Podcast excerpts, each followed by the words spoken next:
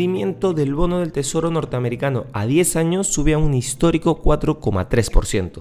Inversiones al día llega gracias a New Road, tu mejor solución en inversiones. Contáctanos. Hoy, en el plano local, en julio del 2019, el Ministerio de Economía y Finanzas publicó el Plan Nacional de Infraestructuras para la Competitividad, el cual contiene 52 proyectos por más de 100 mil millones de soles. Ahora este plan se actualizó y se han incluido dos sectores que no estaban en el anterior, salud y educación. El viceministro de Economía Alex Contreras indicó que se viene terminando el nuevo Plan Nacional de Competitividad, que actualizará al que se publicó en el 2019. En cuanto al tipo de cambio sube ligeramente y se coloca en los 3,98 soles. En los mercados internacionales las acciones estadounidenses suben en las primeras operaciones del viernes. El Dow Jones Industrial gana un 1,21% mientras que el S&P 500 sube un 1,10% y el Nasdaq Composite arriba ligeramente un 0,77%. El rendimiento del bono a 10 años del Tesoro norteamericano subió un máximo de 15 años al 4,3%. La Reserva Federal ha estado subiendo agresivamente los tipos de interés en un intento de controlar la inflación y se espera ampliamente que lo suba de nuevo en noviembre en otros 0,75 puntos porcentuales.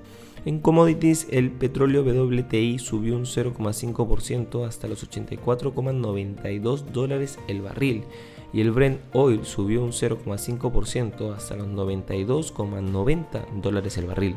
Por otro lado, las acciones de Snapchat se hundían casi un 30% en la apertura del viernes después de que la previsión de ingresos sin cambios de la empresa apuntó a más dificultades en el futuro para un sector de redes sociales muy dependiente de la publicidad digital el espacio publicitario digital ha sufrido porque las marcas han recortado los presupuestos de marketing y publicidad en respuesta a la menor demanda de los consumidores. Y no queremos irnos sin mencionar que los fondos de renta variable siguen viendo entradas de capital, a pesar de la percepción profundamente pesimista, y la capitulación final aún no ha llegado aquí, según los estrategas de Bank of America. Los fondos de acciones globales tuvieron entradas de 9.200 millones de dólares en la semana hasta el 19 de octubre, según una nota del banco que cita datos de EPF Global.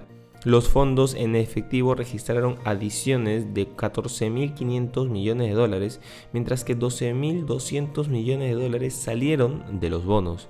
Y el oro tuvo amortizaciones por 1.500 millones, según muestran los datos. Estas han sido las noticias más importantes de hoy, viernes 21 de octubre del 2022. Yo soy Eduardo Ballesteros, que tengas un feliz viernes.